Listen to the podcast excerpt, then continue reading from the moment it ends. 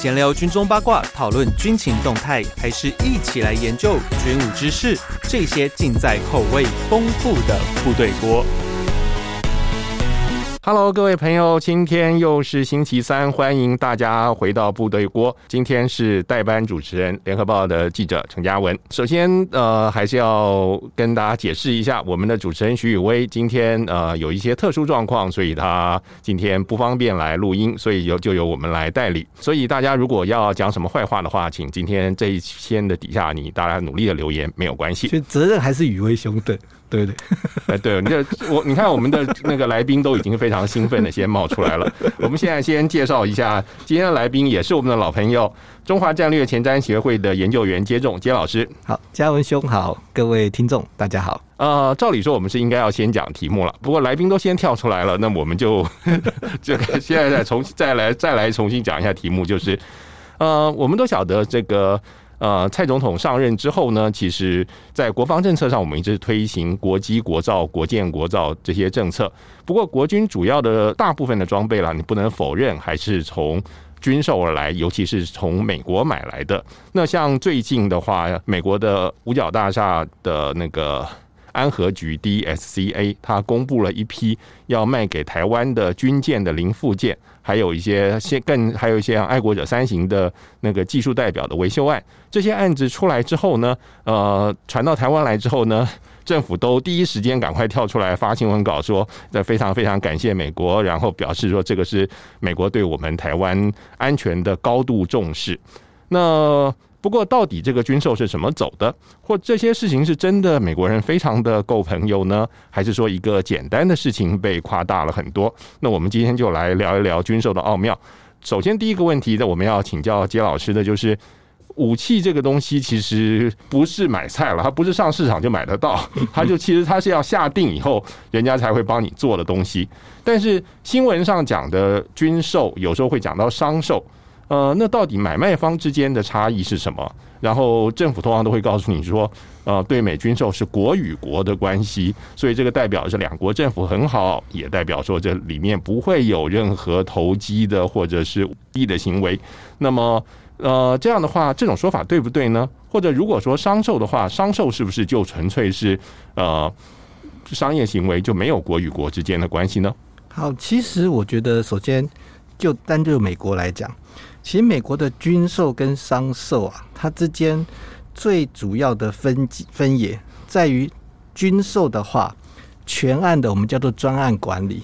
是由美国国防部来担任。就是说，基本上我们只提出我们的需求，如果美方同意卖的话，美国国防部呢会成立一个专案小组或者是专案办公室。来负责这个武器的生产、交运，乃至于售后、售后的一些维修，都是由这一组人来代表中华民国政府，接受中华民国政府的委托来去执行。至于在商售的状况之下呢，这个专案管理的责任当然就是回到呃，就是采购方，但是。你不管你是军售跟商售，其实它还是要受到美国相关法令的限制，包括最有名的输出许可等等。那当美国政府在要不要开出输出许可的这个时候，它还是会有它的政治跟政治跟外交的个考量。所以，其实不管是军售或商售，其实背后都会有。美国政府的力量存在，都会有美国政府的力量存在。所以，我们打个比方，可不可以说，就是军售，就是这所谓的 FMS，就是说，等于让美国政府做中介，那商售就是我们自己出去贴条子，不只是中介。对，那呃，美国的不只是中介，他负责帮你选商，然后在整个生产过程当中，理论上，我们对整个生产过程有什么任何的问题，我们也不直接去找。那个承商，我们基本上是所以履约保证是是找美国国防部，对，就是像他他，他等于是包 包下来了，像还像那个在那个我们那个乐山的预警雷达，在整个建造过程当中，因为美方提高了好几次价格，那我们这边空军跟国防部有异议，但是呢，我们依照军售的程序，我们只能向国防美国国防部去提出抗议，由美国国防部。代表我们去跟这个长城长城预警雷达、侦收雷达的这个城商去谈这个价格的问题。所以在整个军售案的过程当中，其实我们中华民国政府理论上在制度上是不不会直接去对这个负责这个惩治这个军售案的美国的武器制造商有任何的问题，就是找美国国防部，就是整个案子的专案管理其实是由美国国防部来做。那如果是走商售的话，就是我们自己招标。我们自己招标，我们自己选定成商之后，日后有任何大大小小的问题，是我们跟得标商直接去谈。但尽管如此，我们还是必须要知道，就是说，美国其实对于武器的出口，乃至于相关技术的出口，它其实都有一个非常严格的管理。像比如说，美国的一些武器制造商，像像洛马等等，他们即便是要向呃，美国以外的其他国家，他们打哪怕只是去推销一个武器，或者是推销一个技术，或者是去做一个简报。如果他简报的内容涉及到呃被美国国务院列管的一些技术的话，都还要先向美国国务院去申请所谓的行销许可证。是，那这行销许可证只是同意这个美国的武器制造商可以向其他国家的政府进行简报。那行销许可证完之后，如果真的进入武器采购的程序的话，那真正要出口的时候，通常还是要有，还是还是呃，不要，就是不管你军售或商售，在武器要出口的时候，还是要有个输出，还是要申请所谓的输出许可。不过有一个我比较好奇，就是说，例如像您刚才提到，像洛马它造 F 十六啦，这样 F 三十五啦，像它当然会。呃，站在厂商的观点，他当然会希望去跟这些潜在的客户去宣传，在我的飞机好棒，你要买我的飞机，一定会有这种事情。可是，呃，当然除了您刚才说的这个东西，必须要得到美国政府核发它一个行销许可。那另外的话，就是说，是不是简报完了，通常洛马也会说，哦，如果你有兴趣的话，现在请你跟美国国防部去提走是呃走。军售的路线，像这么大的这种品相，会不会最后是走商售？这种例子好像不太多。呃，他讲他的出口跟简报推销那是分开的。那推销完之后，如果像比如说，如果我们中华民国有政府有兴趣对哪个特定品相有兴趣的，这时候是由我们中华民国政府其实自己要去决定要走军售或商售的这样一个管道。那通常中华民国政府如果牵涉到比较复杂的武器系统的时候，通常喜欢走军售。一个原因，除了专案管理由美国来负责之外，因为坦白讲，我们国家其实对于尤其是比较先进的武器科技，它的掌握其实是有限的。特别是对于呃一个复杂武器系统，它的全球零附件的供应，乃至于它相关的生产集成等等，坦白讲，我们这边都不没有所掌握。所以，如果把这些专案管理的工作由美国国防部来做的话，呃，就我国我们自己国防部来讲，是可以减少不少专案管理的风险。那更重要的事情就是走军售制度的话，其实你就不用太担心输出许可的问题，因为如果美国的官方的跨部会议会议决定是要提供给你的话，那就代表后续相关的输出许可基本上都不会出现问题。那其实，在很多国家走商售案的时候，常常会碰到，有时候会碰到，因为真正要去采购的时候，美国国国务院不可不给输出许可，让整个全案就此延宕等等的状况都有。所以走军售来讲，呃，对于中华民国政府或者我们国防部来讲，常常是程序最简单。那负责单位的风险，其实也就像各种的风险，其实也就最低。但会不会比较贵？呃，确实有可能。第一个，因为整个军售的选商是由美国国防部来帮我们做。那美国国防部的承办人员，往往有的时候他们只是会觉得，我只要把案子做好就好，因为他毕竟不是自己，不是自己是最终的使用者，他有时候不会太去帮帮你省你省钱。他说不会太去帮你省钱，中间其实有很多的技巧，有很多的一些，有很多的一些技术的问题。如果他会愿意帮你出，如果他愿意帮你注意的话，你是有可能去节省一些经费的。比如说，在某些个案上，我们有时候会碰到美方的专案管理人会给我们一个建议说：“诶，你如果把生产期程稍微提前或者稍微延后一点点，那跟着我们美国军方或者是哪一个国家的那个。”哪一个哪一个国家采购需求一起做的话，那你的固定成本就有比较多人来分摊。那这样的话，你的全案的预算就会降低。就有很多这些技术方面的问题，这些资讯方面的问题，其实是掌握在美国国防部手上。那但是呢，美国国防部的承办人员的专，他挑选的专案管理人未必 未必每一个都会帮你去考虑到这么多的一个细节。那更重要的事情是，有的时候，呃，我们比如说买一架飞机，我们里面总是有很多的一些子系统。那有时候这些子系统的选择，有的时候美方专案管理员只是为了交，只有时候只是为了交差，他只要能够满足你的基本需求就可以。但是，也许有一些更便宜的选项，那效果也差不多的选项，他可能基于各种考量，他也未必会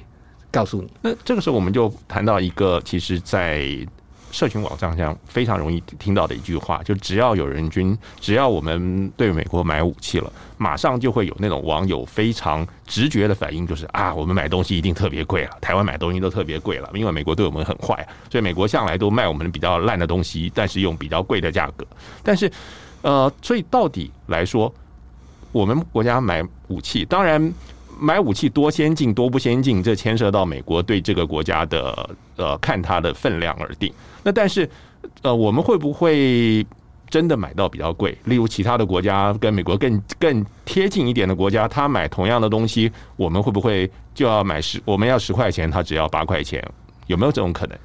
我觉得这边有可能跟呃美国这个军售制度的运作会有一些些关系。就是美国在军售的时候，它其实把世界上的国家分成两类，第一类主要盟，就是北约主要盟国，加上另外五个国家，就是除了北约盟国之外，另外还有美、以色列、日本、韩国、纽西兰跟澳洲，这些国家是列在第一类。那这些第一类的国家，除了在军售上的门槛比较松之外，更重要的是，武器移转的顺序也是优先，就是他有个新的武器系统出来，美国军方一定自己是第一优先。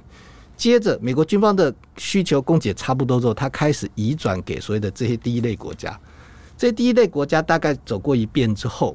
接着才是包括中华民国在内的第二类国家。所以呢，通常呢，而且当不无可讳言的，在过去以前，美国只要是军售中华民国，它其实有一些。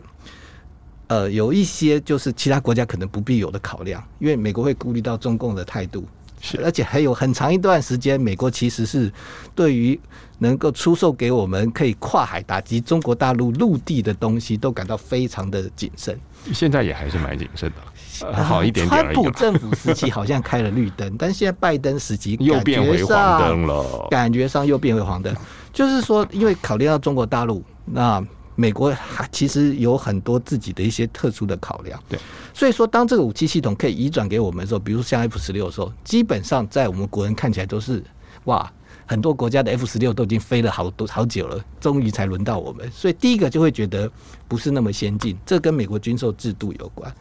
第二个就是当要移转给当可以移转给我们的时候，往往产量的高，其实已经过了产量高峰期。这时候它的产能其实是开始进入一个比较缩减的一个阶段，因为你看美国自己用完了，北约一大堆国家加上那五个国家分配完了，所以当它可以移转给中华民国的时候，往往是它整个生产线的产能开始要缩减的时候。那在这个时间点，当然我们的生产成本就会比较贵，因为它比如说以往它两条生产线生产呃一千架飞机，到最后它可能只留下一条生产线。那这个时候呢，它整个的成本当然就会比较贵，比较贵。当两条生产线呃提供给二十个国家的时候，生产线的固定成本是由二十个国家来分。当剩下一条生产线只只剩下三四个国家的时候，那它所分担到的固定成本通常就会比较高。所以这个跟这个有关。但是另外一个因素就是。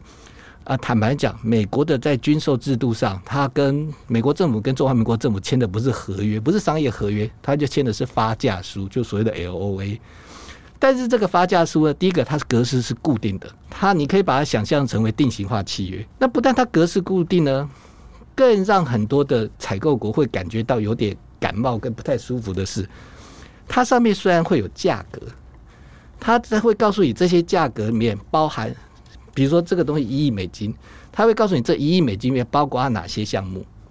可是发价书上不会告诉你每个项目所占的比例是多少，不会告诉你在你这项采购案中 A 项是多少钱，B 项是多少钱，所以加起来得出一亿。所以就我们的概念来说，它是一个非常粗略的估价单。对，基本上，但是这些细节美国都有，但是是在发价书上，它不予揭露。它往往只会大概告诉你说，比如说它的美，因为军售是我们委托美国国防部帮我们做专案管理，所以我们要给他行政管理费。他只会告诉你说，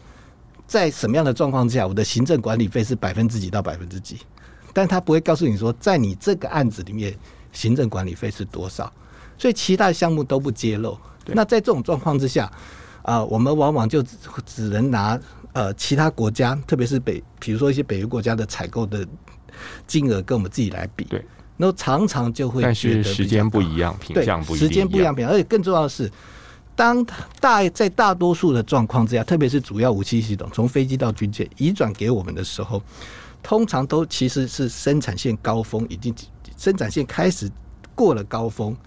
它开始要紧缩生产线的时候，才想到我们，呃，顺序上才轮 到我们第二类国，我们这个所谓的第二类的国家。所以在这个时候，其实我们所分担的我们的固定成本就会比较高。对，但是有没有证据证明说，除了刚才我们提到这些客观因素，例如说时间的变化或者数量的变化之外，有没有目前为止，就是您过去在立法院或者现在在学界，就是有没有任何的人曾经有任何的证据说，美国人有故意的 intentionally 的这种故意的去。多赚我们的钱，就是说比起相对的国家，坦白来讲，因因为最重要的是就在发价书上，你看不到每个细项到底是占多少比例，它的金额，所以你没有办法有个很明确的依据去跟他去讨论到底是否合理。所以我们常常看到，就是说，如果我们这边呃想要节省预算的话。往往就只能去砍项量，像那个时候最早就是四艘基隆级建的时候，因为那时候立法院要删百分之十五的预算，所以到时候美国防部的做法就是，那随舰的标准飞弹，我的量先减少，后续再慢慢补齐。是。另外像这次的 M1A2 战车，我们为了去减少全案的预算，就。减少采购那个 M 八八这个装甲救济车，是，所以大概只能用这种方法。这边一个原因就是因为发价书上的金额，它基本上不会告诉你很多细项的资讯，所以你就算要去理论，你也常常找不到一个理论的依据。就是所有的 know how 都是掌握在美国国防部跟美国的武器制造商身上。不过这有另外一个问题，就是说，像是 F 十六这种呃战斗机可能。不会一天到晚在买了，因为它的需求量究竟是有限的。但反过来说，有一些例如像弹药这一类的东西，它可能其实会呃很，它需要的量很大，它可能这个生产期很长的，所以它可能它的生产期会比较久的时候，我是不是有可能说有这种团购凑团的时候就会比较便宜？如果凑不到团就比较不便宜。如果我我印象中，呃，您过去在立法院服务的时候，好像我们。国军也曾经有过这样的例子，能不能介绍一下？对，确实有这种情形。像因为它一条生产线，它维持一条生产线，呃，假设它的固定成本是一千元。那这个时候，如果它这条生产线同时帮两个国家去生产的话，那这个一千元就是除以二。但是如果同一时间只有你这个国家去生产，去只有你这个国家提出采购的话，那它就是一千除以一。所以通常这种凑团团购。其实是可以去减少所谓的固定成本的分摊部分，就是我同样的固定成本，如果有很多的人一起分担，那每个人所分担当然就是，当然当然就这样，当然就变得比较少。另外就是说，这个武器系统它可能在研发的时候，它有一笔固定的研发经费，那你的使用者越多，那这个研发经费呢，分担的人越多，所以每个人所分担的钱就变少。确实，所以凑团是会有这种好处。坦白讲。像最近这个很 一直被提着 M A 反潜直升机被美国拒绝的反潜直升机，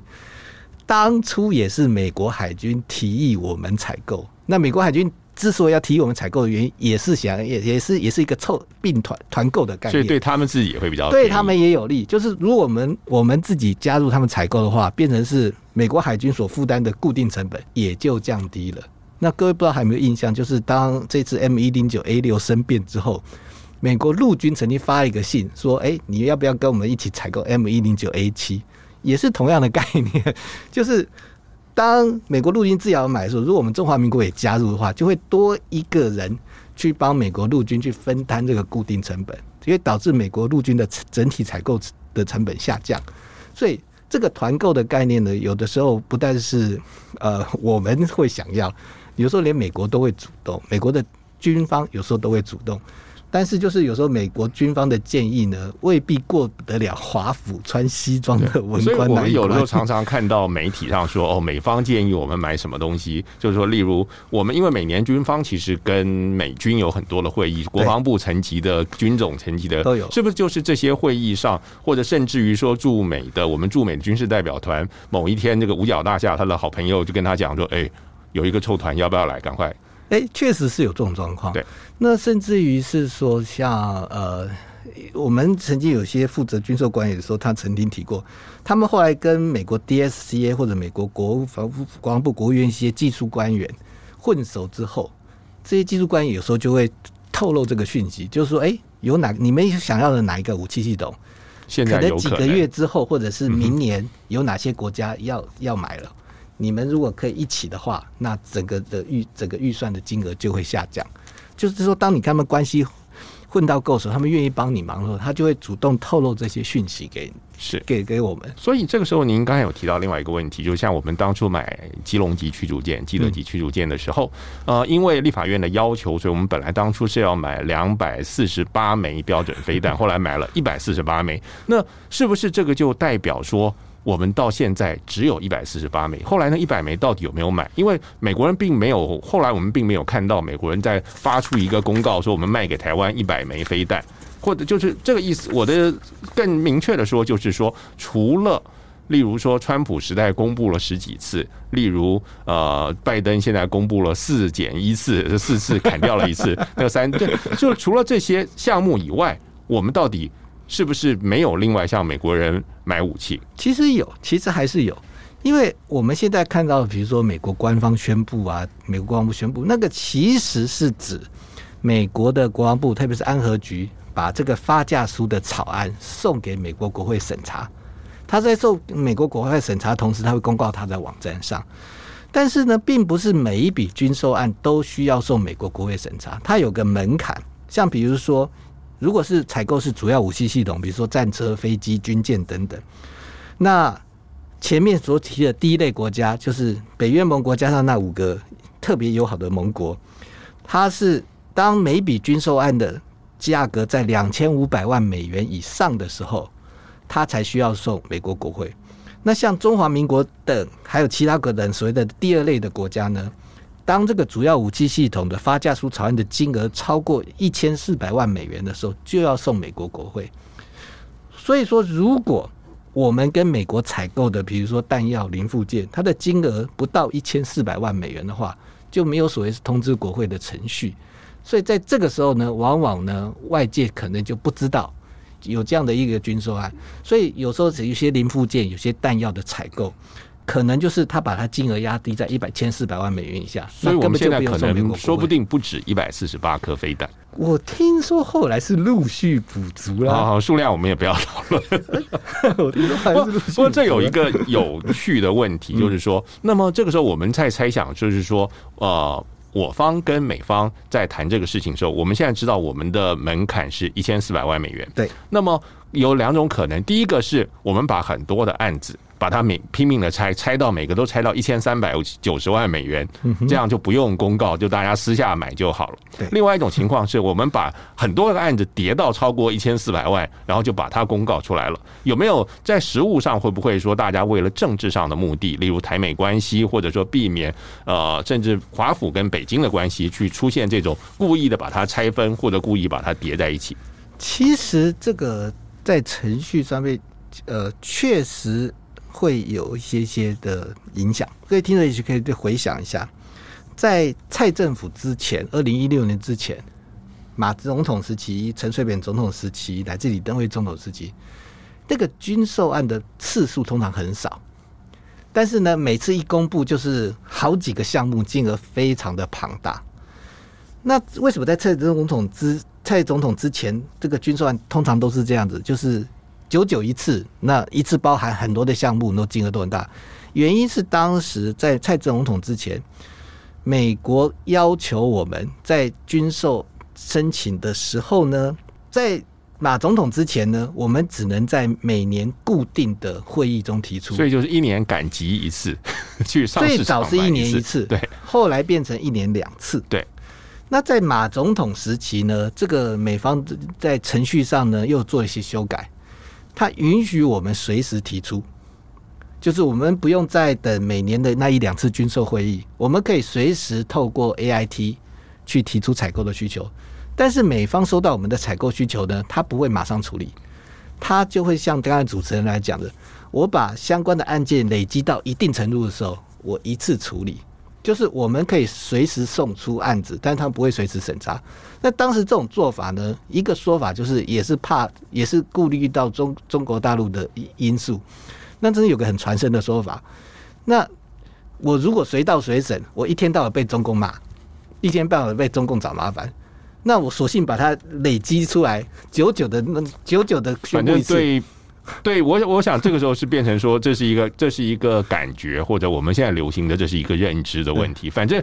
一亿美元跟。一百亿美元其实差很多，但是一百亿美元分成一百个一一亿的话，那个感觉就差很多。对对对对反正都是都是骂一次了。对 对对，那当时那或者对台湾老百姓就都是爽一次。我我如果我如果随到随公布的话，那一天一天到晚被中共找麻烦，那我索性久久做一次。可是或者是后来可能因为美中关系的变化，所以他觉得他每每天去戳北京是一件很快乐的事情。对，所以在二零年蔡总统上来之后，这个程序又变化，就变成我们随送。美方随审，所以你可以再看到，在川普执政府时期，一口气有十几个案子，一口气通过十二个。不过那的确有一些是大案，对，但是你其中也有一些，就是其实也有是零附件的或技术支援的。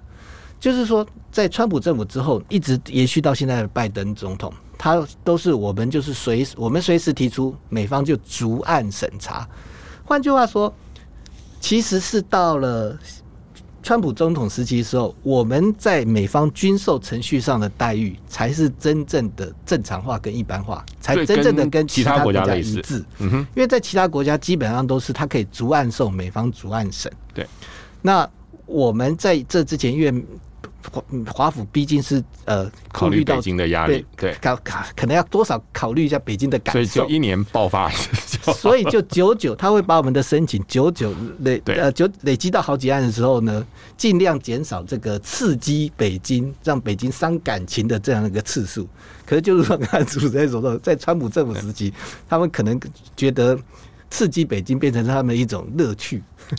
所以呢，越是抗议。我就是越是要让你不高兴，哎，那或者这个时候就有一个问题了，就是说每一次其实外界传出这个东西买贵了，或者说这东西里面有什么呃游说啦，有什么有利人士啦，因为媒体最喜欢写这种东西嘛，然后最好写什么 A 先生、B 先生，大家都不写清楚，你也不知道 A 先生、B 先生是谁啊那种，像这样的例子很多。那国防部的回答都会说，哦，这个对美军售其实对美军购其实是政府对政府的，没有这样的空间等等。那如果这样的话，是不是这种武器市场真的变成如此的公开透明呢？那么，所谓我们说的军火商。难道就不存在了吗？我们现在知道说，如果是像呃我们先前对法的那种军购，它就是它其实算是比较商售了，因为它比较不是那种这种 FMS 这种政府对政府的定型化契约的时候，它可能当中真的有一些居中穿针引线的人。那这些人其实按照法国政府的法令，其实他本来就可以抽佣的。那我们国家比较清高一点，所以这些人都不能抽佣。那那不那那可是反观在美国这种理论上是政府付给政府，我钱根本没有付。付给洛马，也没有付给雷神，没有付给波音。那么，那这些公司，或者说这些底下的代理商，或者这些在中间呃居中牵线的人，难道他一点好处都没有吗？还是说他真的纯粹是为了爱好世界和平，为了要帮助我们对抗中共，所以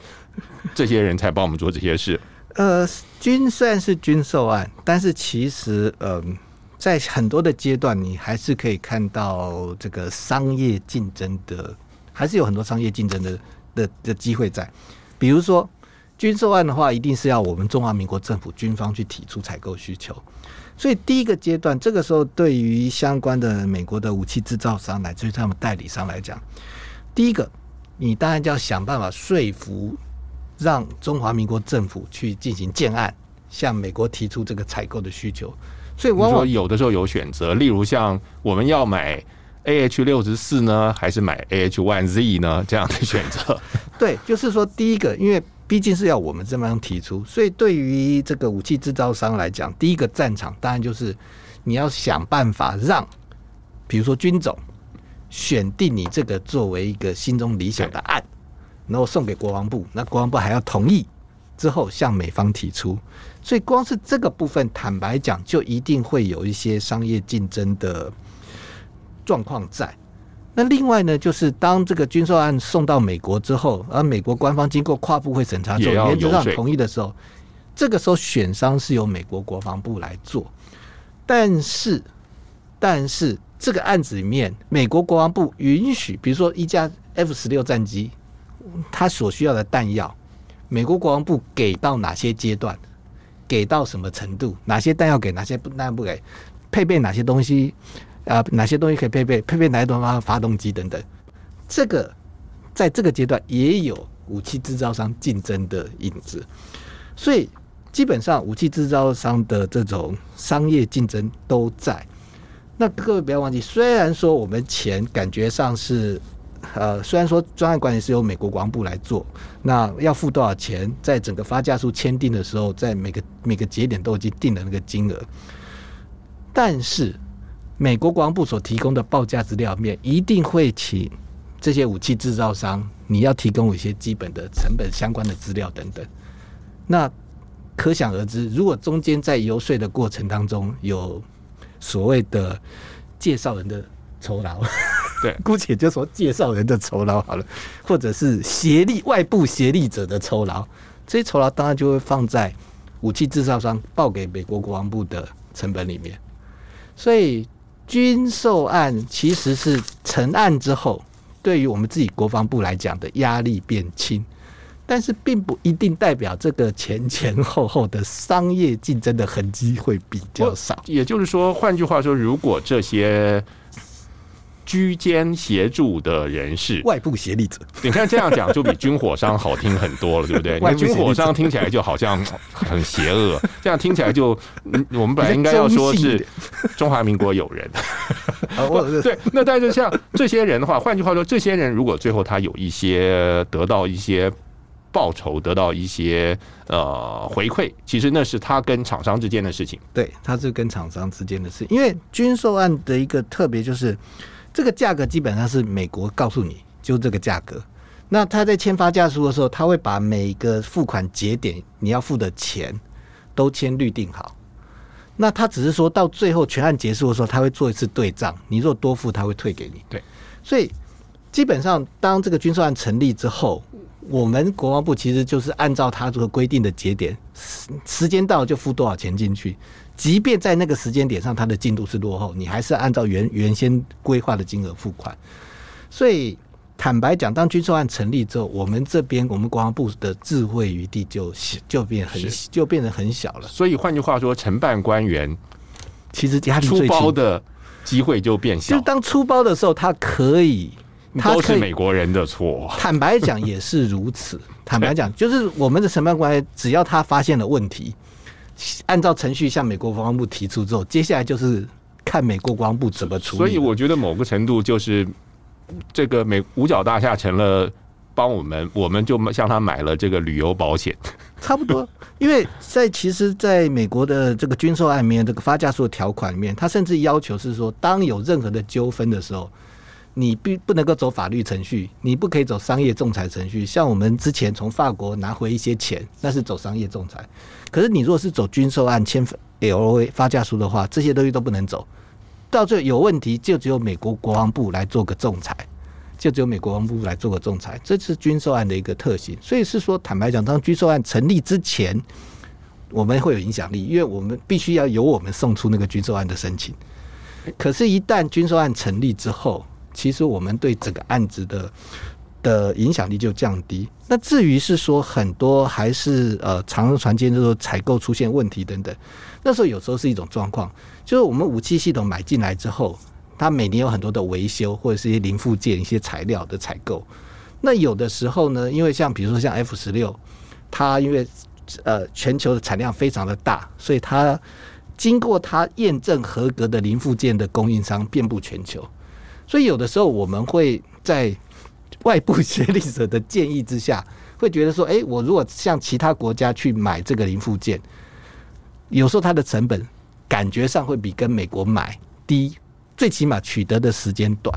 呃，就你就像知道修车的时候去原厂都比较贵。对对对，就是你如果去像附近的一些去买一些，就是还是可以堪用的零件的话，有时候会比较便宜。就是即便是像军售买回来的武器系统。有时候在后面在后勤维修上面，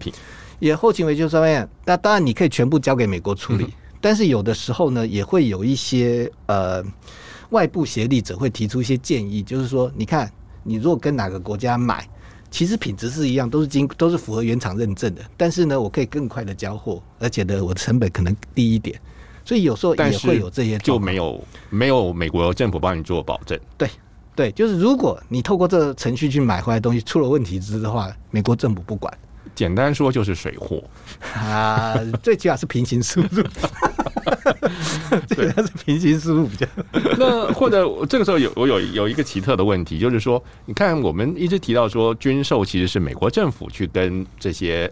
呃。武器制造商，我差点又想想军火商，哈，这跟武器制造商这些国防工业的业者去采购。那可是这个时候，这些国防业者他其实他的商业利益其实是全球性的。你举个例子来说，像嗯，你现在目前美国人造飞机最大的两家。一个是洛克希德马丁，一个是波音。嗯，那洛克希德马丁现在是没有民航产业的，它的问题比较小。波音还是全世界最大，呃，至少是第二大，数一数二大。不，呃，这个第第一名要是看谁自己，每家都说自己最大了。就是波音究竟还是世界上最大的民航制造商？那对他来说，他就必须要考虑中国大陆的市场的时候，所以他会不会因为这个样子就？不愿意卖他的武器，例如说他的 F 十五、他的 F 十八，他就不希望卖给台湾。他搞不好卖给台湾，明天就被中共抵制了。你一下就告诉你说，一百架波音七八七就没有了，那这个东西可能非常非常的严重。觉得这个事情上会不会构成说，嗯，这些厂商他可不可以拒绝说，跟美国政府讲说，拜托你不要害我？就是理论上当然会有这种考量，但是如果美国政府做出决定的话，因为包括。你说像这种客机、客机行销的时候，其实波音还有空中巴士来讲，政府的力量是扮演很大的角色。所以，如果美国政府真的还是做出了这样的一个决定的话，我觉得波音公司或其他的美国武器制造商基本上是不太可能去、不太可能去说 no 的。比如说，不太可能跟跟美国政府翻脸，对，不太可能跟美国政府翻脸，就是说。美国政府跟说，我要你卖，我要你造 F 十五卖给台湾。嗯，对，因为毕竟对于大部分的武器制造商来讲，他的武器出口的大宗有时候还是美国军方自己。对，有时候还是美国军方自己。那当他要卖给其他国家的时候，有时候也需要美国政府力量的帮忙。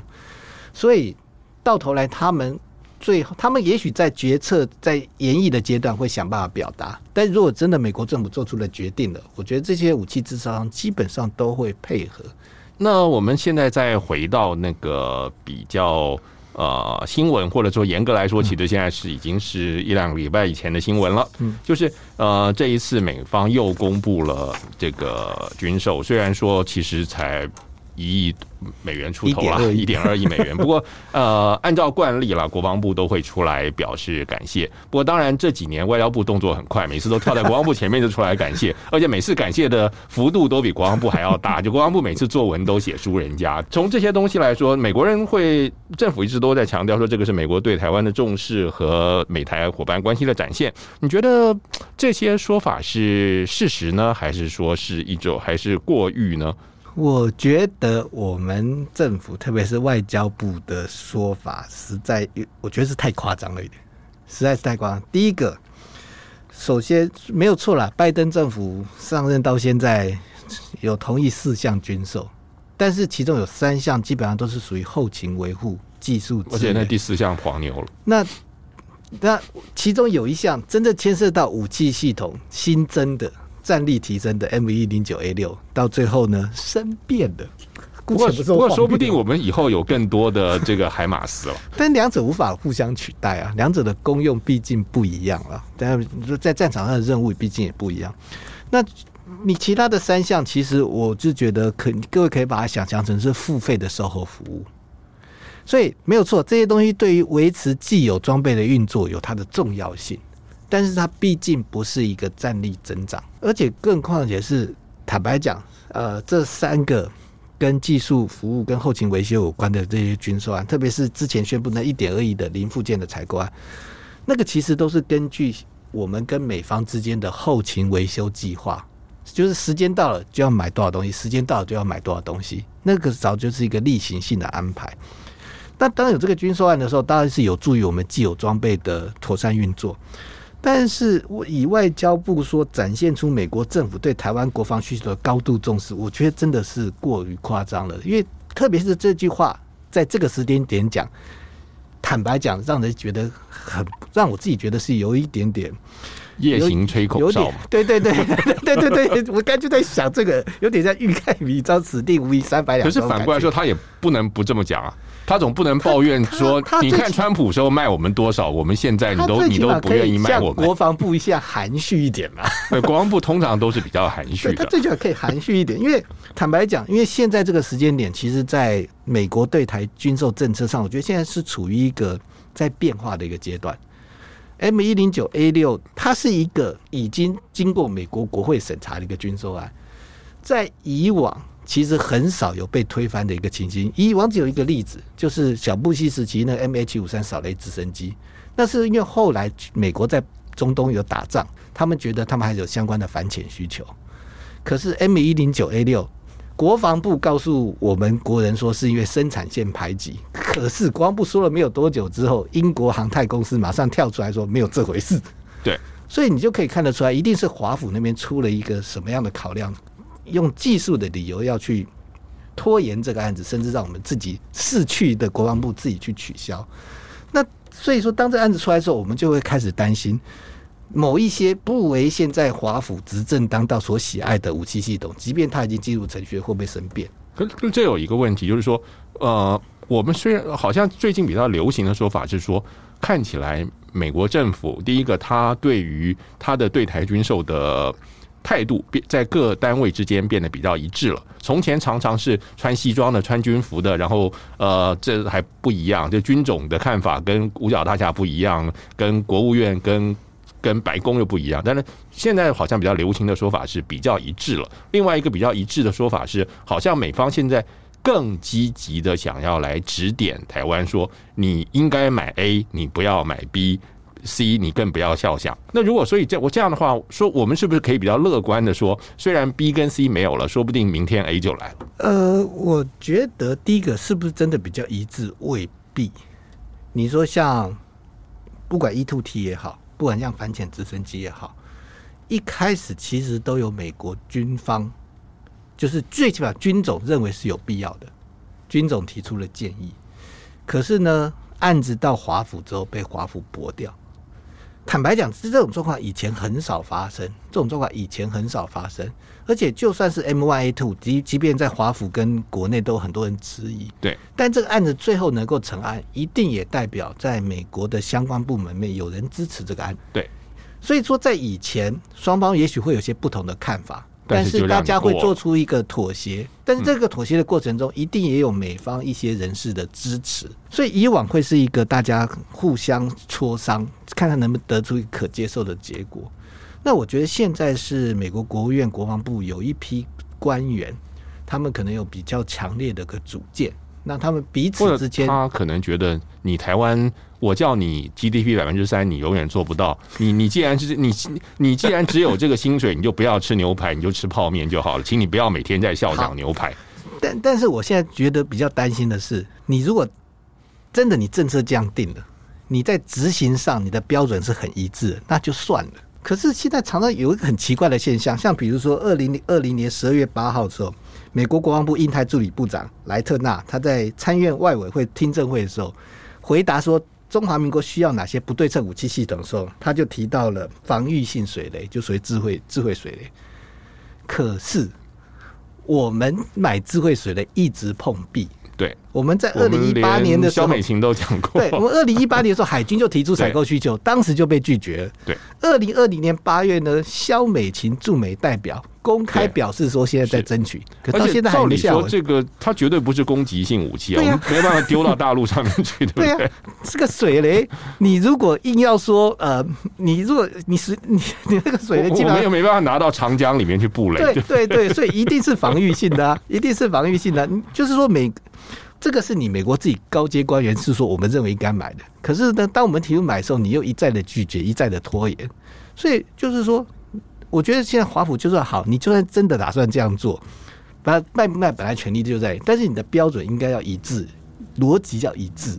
像 M 一零九 A 六，美国一再认为说我们应该加强化国土防卫作战的能力，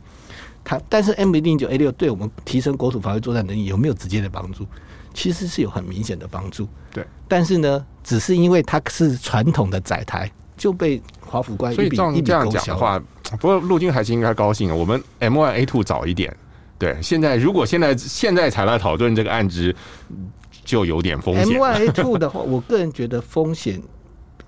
应该还是比较低，因为他应该已经签了发价书。因为对，我是说，我的意思是说，如果当初 在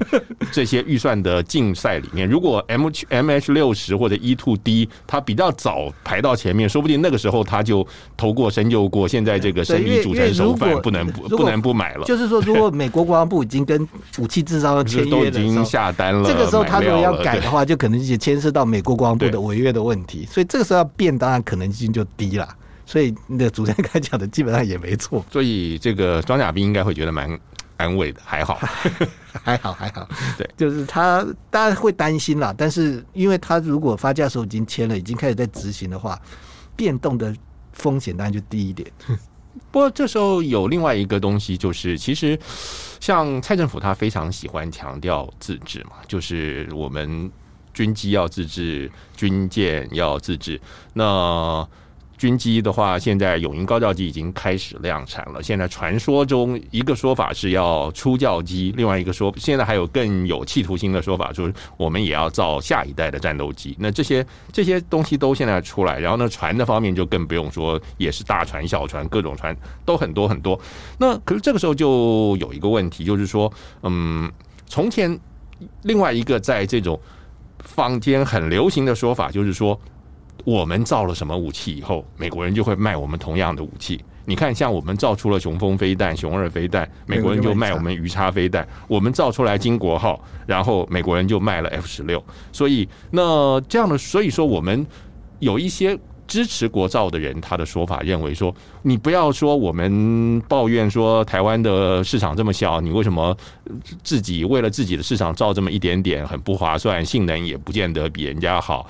那这支持者会说，我们因为造了这个，这是敲门砖。我们 我们有了雄风以后，才会有鱼叉，有了金国号，才会有 F 十六。所以你不要抱怨金国号不好，不要抱怨那个雄二飞弹不好。那因为造了，才会有卖。这个说法同意吗？这个说法确实有它的合理性，嗯，确实有它。因为美国在考虑军售台湾的时候，尤其在以前，会非常的担心中国大陆的反应，对，会非常担心。就是他用他的说法，就是会他们要顾虑整个区域的稳定，对。所以在出售若干武器系统的时候，常常会比很多国家多了许多不必要的顾虑。那这个时候，如果我们已经有了类似的武器系统的时候，它基本上那对他来讲就是回到一个商业的问题了。这种呃影响台湾海峡两岸军力不是因为这一笔交易造成的，不是因为我美国造成的。可是严格来说，你必我们必须承认，很多的国造武器里面可能有美国的零件或者美国的技术。其实有有很多的部分都是技，特别是技术跟零部件，有很多其实还是牵涉到输出许可。对。但是呢，我还是有必须说，说尽管是有很多状况，比如说我们的熊二出来之后，美国卖鱼叉，金国号出来或者买到幻象了，美国卖 F 十六，但也不是所有的状况都这样。我们的熊三出来之后，射程三百公里，但是熊三有射有三百公里吗？哎，不是大家都这样说。哦、我我们讲了国家机密吗？不不不是大家都这样说。呃，好吧，那我们啊不管了，不管了，射程就是比较长嘛。对。但是美国到目前为止，其实还没有同意给射程逼近三百公里的东西给我们了。不不过，你现在提到一个 有，我觉得有一个更大的，我觉得这是一个长远来看的风险，就是说，因为现在发展武器实在是一个太贵的东西，贵的要命的东西，所以现在美国也开始跟一些国家、其他的国家去合作，去去发展东西。那这个时候就面临说，这个东西将来它如果要往外卖的时候，那就要考虑到这个跟他协力的国家的态度的态度，所以就那这些国家可能就不像美国人那么不怕中共，他可能就会有压力。像我们上次说那个神剑炮弹，或者你说鱼叉下一代那个 NSM 飞弹，那个分别都有欧洲国家的投资。但是有时候要看，就是他那个智慧财产权是属于谁的。就是如果大家都有都有投资，但是如果主要的智慧财产权是属于美国的话，这种顾虑还是少。这种顾虑还是少，但是如果像你刚才提的神剑，因为它因为它的智慧财产权就不是不是在美国身上，所以是美国当初买人家的。对对对对对，那个状况就不一样。但是如果智慧财产权都是属于美国的话，那基本上我觉得这个顾虑会少一些些，会少一些，因为在绝大多数的案子，美方都是主要的出资者。跟研究者，所以他应该是拥有比较大的一个权限。OK，好的，今天很高兴蝶总杰老师来到我们的节目，部队锅，感谢您的收听。如果喜欢我们节目的话，也请您分享追踪，并且请大家赏我们一个五星好评。另外呢，呃，这个话我们也要替正班主持人许巍再提一下，就是我们也是开放 Donate，呃，欢迎开放捐献的，请大家在资讯页里头把这个你的信用卡刷下去，到时候呢，呃，来宾费就要请。呃，大家呃努力的相挺啦，否则如果再没有的话，那下次那个接种来就要去做白工，就只能做功德了。我们下个礼拜三再见，所以请大家多帮忙。拜拜